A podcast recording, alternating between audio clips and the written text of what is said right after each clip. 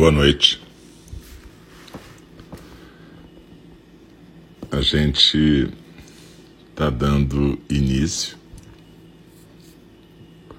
à nossa prática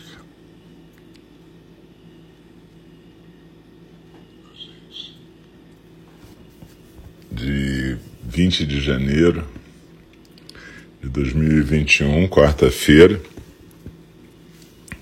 Nessa noite nós temos dois programas. O primeiro é às 8, de 8 a 8 e meia, mais ou menos. Mais ou menos de 8 a 8 e 20, a gente termina sempre um pouco antes para deixar um intervalo. O primeiro programa é a meditação orientada.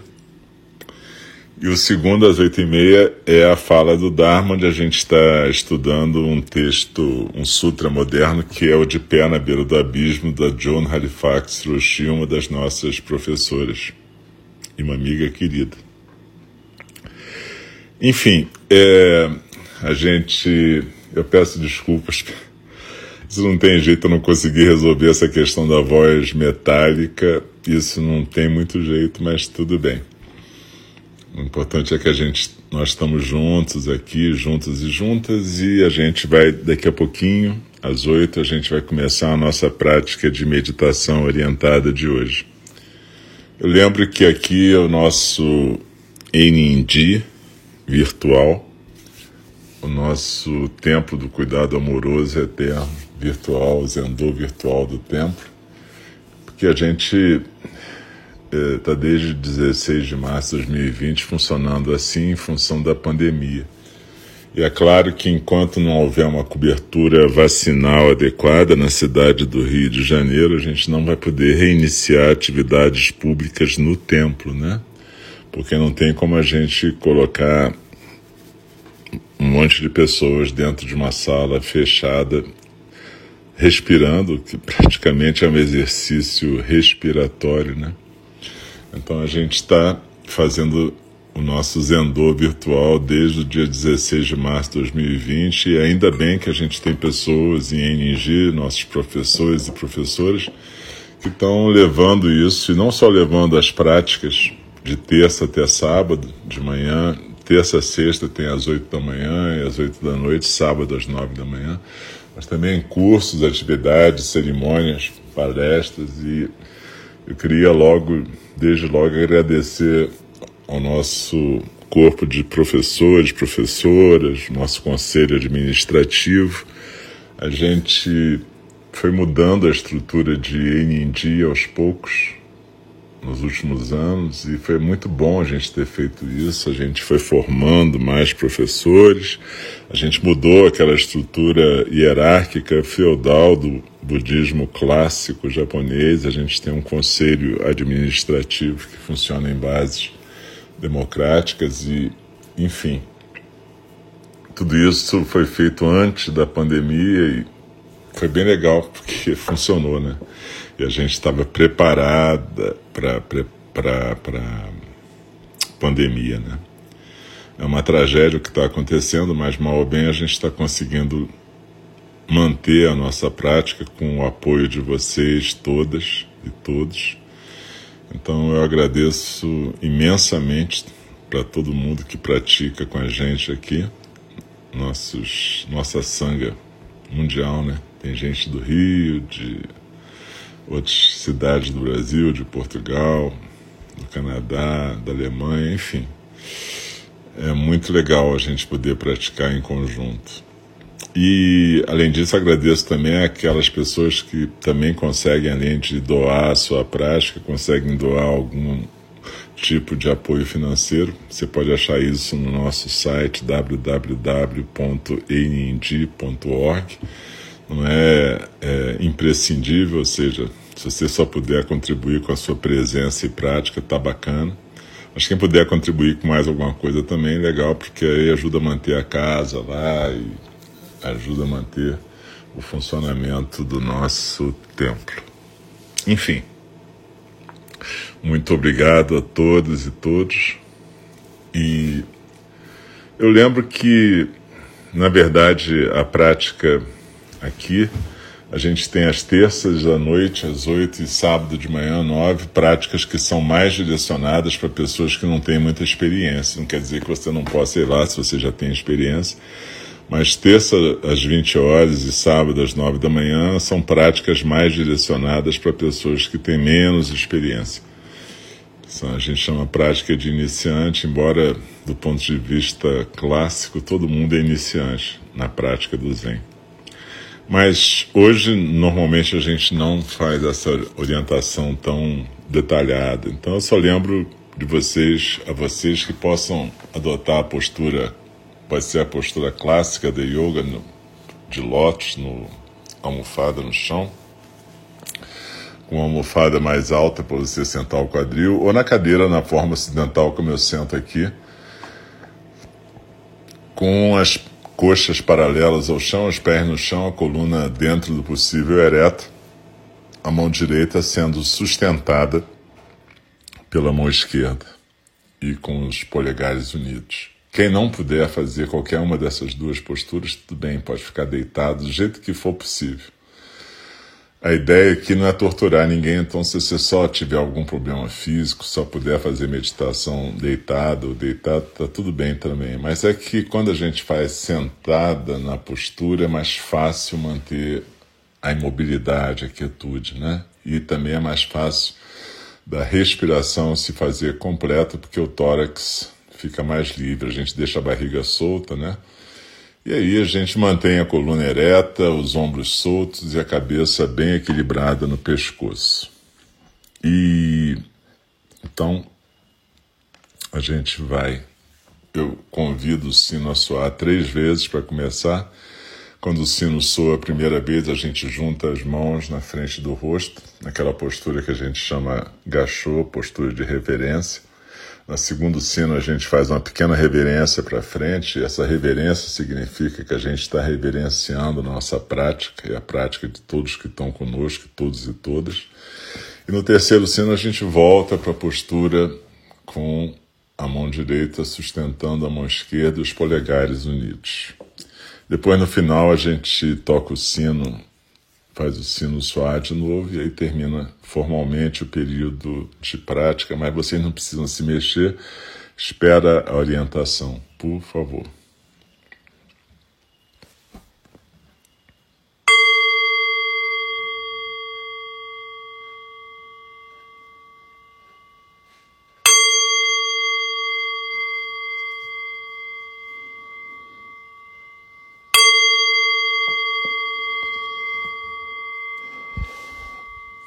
Inspirando e expirando pelo nariz.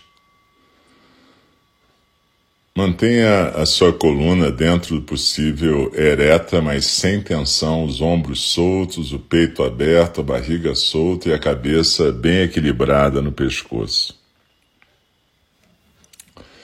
Quando a gente faz meditação, quando a gente compartilha uma meditação orientada, normalmente a gente deixa os olhos suavemente fechados a boca suavemente fechada, a língua no céu da boca. E a respiração tranquila, a gente não força a respiração, mas também não atrapalha. Então a gente inspira e expira pelo nariz tranquilamente, suavemente, silenciosamente. Mas não precisa respirar fundo e nem respirar raso. Deixa a respiração fluir tranquila. Meditar dentro da, do possível é a gente ficar no estado mais natural possível para a gente. É estarmos na nossa própria vida, nessa postura quieta, aprendendo a nos aquietarmos, aquietando o corpo, deixando a respiração se acalmar e prestando atenção na respiração e na postura. Quieta, uma postura quieta que permite que a gente vá se aquietando aos poucos enquanto a respiração flui. Eu lembro que, como eu estou num lugar que tem cachorros, eventualmente eles podem ficar agitados, latirem, quererem sair, vai ter barulhos. Então, se isso acontecer, eu de antemão peço desculpas e peço que não se assustem demais. Assim como também, como aqui estou no meio do mato, pode acabar a luz ou a internet. Então, se tudo isso acontecer, tudo bem. A vida é assim. A gente não medita para sair da vida. A gente medita para poder aprender a aceitar a vida tal qual ela vem, como ela aparece e desaparece. Então, quando a gente pratica meditação, e às vezes as pessoas hoje em dia gostam de chamar isso de mindfulness, que na verdade seria um aspecto da meditação, que quer dizer atenção plena, quieta, é, não é para você se retirar do mundo ou aprender a virar um psicopata, um sniper, um franco atirador. Ao contrário, é para você aprender a ficar presente exatamente onde você está na sua vida. Meditação não é para fugir do mundo. É para nós podermos aprender a nos engajarmos no mundo de uma forma o mais possível não neurótica ou pouco neurótica, né? sem ficar projetando no mundo as nossas fantasias, desejos e outras coisas, ou pelo menos reconhecendo quando a gente faz isso. Então, procure se colocar na postura, se aquietar, desliza na expiração e se aquieta no seu centro. Procure acompanhar a sensação física da inspiração agora. Acompanhe esse ar que está entrando pelas suas narinas, passando pela garganta e preenchendo o seu tórax. A gente sabe que o ar só vai até os pulmões, mas para a gente é como se o ar estivesse entrando para um ponto lá embaixo lá quatro dedos abaixo do umbigo, que também é o nosso centro de gravidade, é o centro da nossa prática. A gente chama em japonês de hara, mas isso não importa. Na verdade, é só para facilitar. Então, deixa o ar entrar como se fosse até o hara. Inspirando, eu sinto o ar entrando, passando pelas minhas narinas, pela minha garganta. Se eu presto um pouquinho mais de atenção, eu posso perceber um sutil frescor que se alastra por dentro do tórax e a minha barriga cresce também. A minha barriga está solta, então a barriga cresce e meus pulmões podem se expandir completamente. E aí depois eu expiro suavemente pelo nariz, tranquilamente. Procura focalizar agora principalmente a sensação física da expiração. Procura sentir esse ar que está saindo pelas narinas. Às vezes você sente até ele roçar o lábio superior, você vê a barriga encolher. Então procura focalizar a expiração, principalmente focaliza a sensação física da expiração.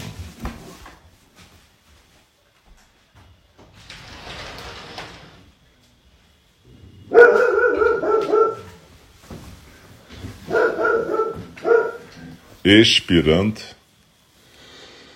eu deslizo na expiração e me aquieto no centro. É como se tivesse uma pirâmide, como aquelas pirâmides egípcias, invertidas no meu tronco.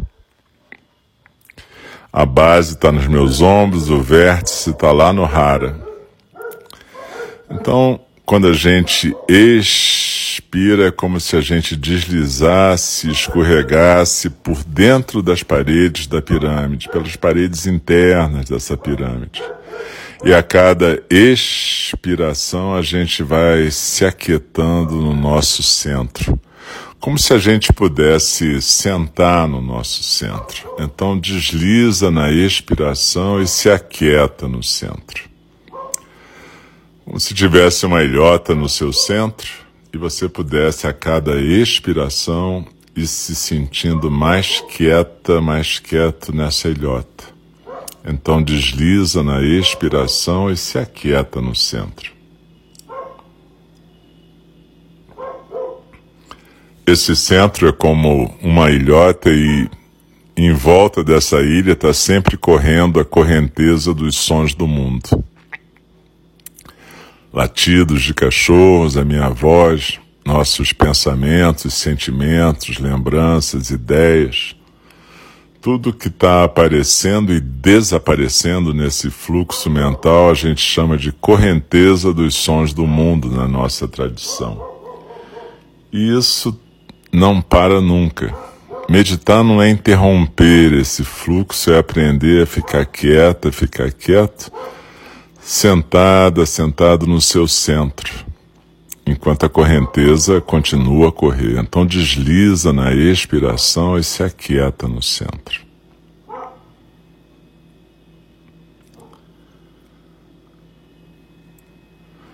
E quando nós nos aquietamos no centro,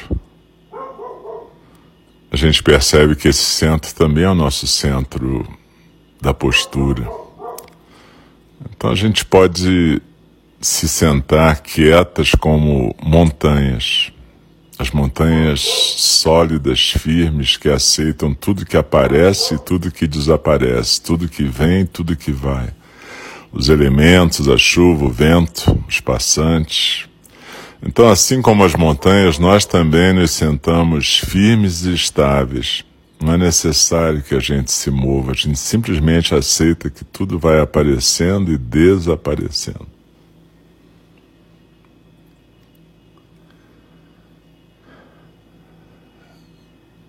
De vez em quando a gente observa que a gente se distraiu, que a nossa atenção foi arrastada por algum elemento da correnteza dos sons do mundo. Às vezes um pensamento, às vezes um sentimento, uma ideia. Só que a gente percebe isso, aceita que se distraiu, mas lembra da nossa intenção de praticar e aí a gente volta para o aqui e agora. Aqui é esse corpo na postura, e agora exatamente a atenção plena na sensação física da expiração.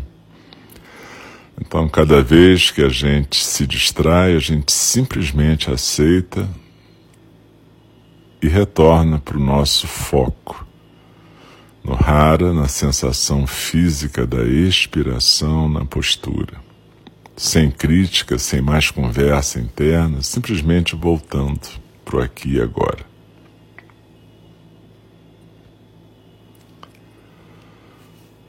E isso vai acontecer dezenas ou centenas de vezes, dependendo do tempo que a gente ficar sentada. É normal, é assim mesmo. Aos poucos a gente vai habituando com essa báscula, com esse movimento, até que aos poucos a gente vai ficando cada vez mais quieta e cada vez mais presente, exatamente aqui, exatamente agora. E a gente pode perceber, então, aquele intervalo que existe, mais quieto ainda, entre o final da expiração e o começo da próxima inspiração. É aquele intervalo que a gente chama de espaço aberto e ilimitado. É um espaço em que nem a musculatura respiratória se move. E a gente não força ficar aí, a gente não prende a respiração, mas a gente habita esse espaço cada vez que a gente passa por ele. Então desliza na expiração, se aquieta no centro e cada vez que passar pelo espaço aberto e ilimitado, por essa quietude maior, simplesmente habita. Esse espaço aberto e ilimitado é a representação física mais próxima do chão da nossa mente, do cenário do fluxo da correnteza dos sons do mundo. Esse espaço aberto e ilimitado é onde tudo aparece e desaparece, onde corre a correnteza dos sons do mundo, onde aparecem pensamentos, sentimentos, barulhos, onde até a gente, enquanto observador na meditação, aparece. Então lembra, a gente sempre pratica um pouquinho chamata, vipassana e então chega no que seria o início do zazen.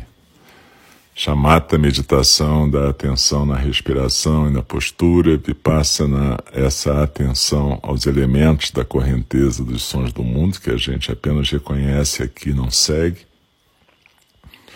mas que pode virar uma meditação em si. Zazen é essa meditação que começa com a percepção do espaço aberto e ilimitado e um aquietar-se nesse espaço até que o observador também desapareça e, portanto, a experiência passe a nos experimentar. A respiração passe a nos respirar e o zazen passe a nos viver. Isso não é uma experiência consciente, pelo menos não da consciência normal da gente, mas é uma experiência que deixa um perfume à nossa experiência consciente quando a gente termina a prática. Então, quanto mais a gente criar essa intimidade com o zazen, mais a gente vai poder deixar esse perfume na nossa vida. Dogen Zenji, o fundador da nossa tradição, no século XIII, no Japão, dizia que o objetivo era a gente poder praticar zazen o tempo todo. Zazen ele chamava de a maior intimidade, porque a intimidade com tudo que aparece e desaparece é a intimidade com o ser. Não com o pequeno ser do ego, com esse pequenino ser que vive julgando, comentando, falando o tempo todo, mas com o ser com S maiúsculo o acontecimento, a vida, o mistério. Então, na nossa tradição, a iluminação não é uma coisa mística que acontece soltando luzes pela testa, mas é simplesmente a vida de quem está vivendo a intimidade da vida que está sendo vivido pelo zazen. Isso requer uma prática constante, a gente pode começar com 10, 15 minutos por dia mas o importante é que a gente crie esse hábito e essa intimidade, a princípio com o nosso centro de silêncio, quietude no rara, com a postura, com a respiração, mas que depois isso possa aos poucos ir virando um modo de vida, um jeito de estar no mundo. E que a gente possa compreender que a gente pratica não para alcançar qualquer estado, mas para deixar que o estado natural da mente aconteça. Não esse estado obstaculizado que é representado pelo apego às construções egóicas, que tem que existir, faz parte da nossa vida.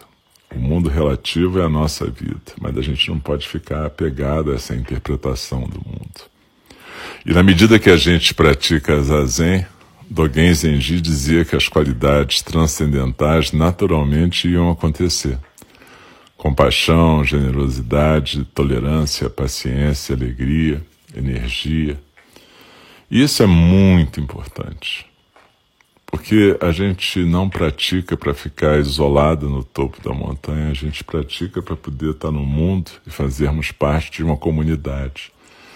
E nós somos as pessoas que temos que cuidar desse mundo de todos os seres sencientes, desde as pedras, as plantas, os animais, até os outros seres e a nós mesmos. E isso vem através do zazen e dessa intenção de praticar. A intenção que a gente coloca na nossa vida. Então a gente tem que deixar o coração aberto para que essa intenção possa estar sempre jorrando a intenção de cuidar, de servir de ter uma alegria transcendental. Zazen não é uma coisa difícil, mística para um grupinho de iniciados. Na verdade, é a prática do Buda Shakyamuni, a prática que ele ensinou e que Dogen Zenji reafirmou. Então procura construir essa prática. Quando a gente faz junto, como agora, a gente está fazendo um roteiro básico para a gente poder chegar como se fosse na porta do zazen. Acho que cada uma e cada um de vocês pode praticar um bom tempo de chamata, vipassana, mas tem que praticar zazen também para poder deixar essa intimidade com a vida, com o universo e sendo construída. É assim que funciona. E a partir daí a gente vai podendo deixar a natureza básica ou a natureza de Buda ou o modo natural da mente, como Bankei Zenji falava, funcionar.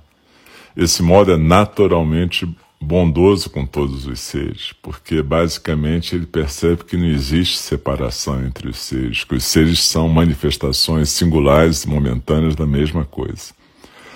Então é um pouco quando como quando uma mão se machuca, a outra mão cuida dessa mão sem ficar pensando, devo ou não cuidar. É, é automático, faz tudo parte. Então, essa compaixão, essa generosidade vão se desenvolvendo a partir dessa intimidade. E é isso que a gente vai ter que desenvolver nessas práticas. Meditação não é para você fugir do mundo, ficar calminho, tranquilo, ficar com pressão baixa. Tudo isso pode acontecer. Isso é um efeito colateral. Mas desliza na expiração e experimenta esse ser que está sendo agora. E percebe que talvez você possa começar a intuir que não tem tanta diferença entre você, o cachorro, a árvore, o seu primo, a sua prima, aquela pessoa chata, aquela pessoa legal. E que, na verdade, cada manifestação da natureza búdica é importante. E a cada momento a gente tem a opção de deixar fluir a natureza búdica ou se agarrar a alguma mesquinharia do ego. Existe um mestre canadense, o Albert Lowe, que ele diz um negócio que é muito legal. Ele fala assim: ah, todo mundo adora dizer que todos temos a natureza de Buda, mas ninguém gosta de dizer que todos temos a natureza de Hitler. E, na verdade, isso é a verdade, ou seja, são escolhas. A gente faz escolhas o tempo todo, escolhas éticas ou escolhas não éticas. E o zazen é a possibilidade da gente construir uma intimidade com a natureza básica do universo, percebe? Então desliza na inspiração, se aquieta no centro.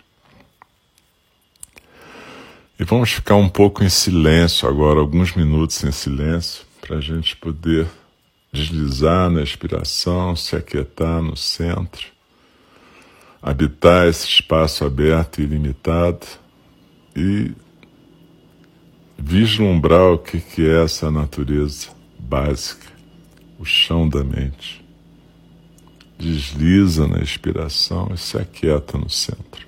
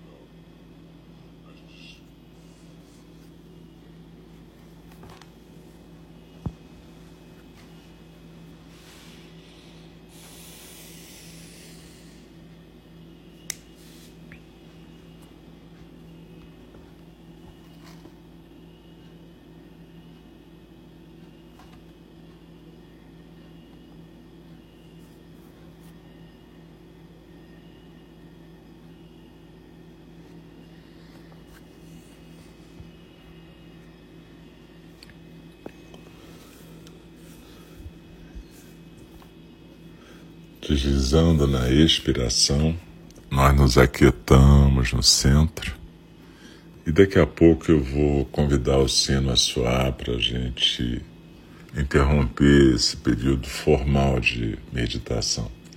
Mas quando o sino soar, não precisa se mexer correndo, continua quietinha, simplesmente parada aí.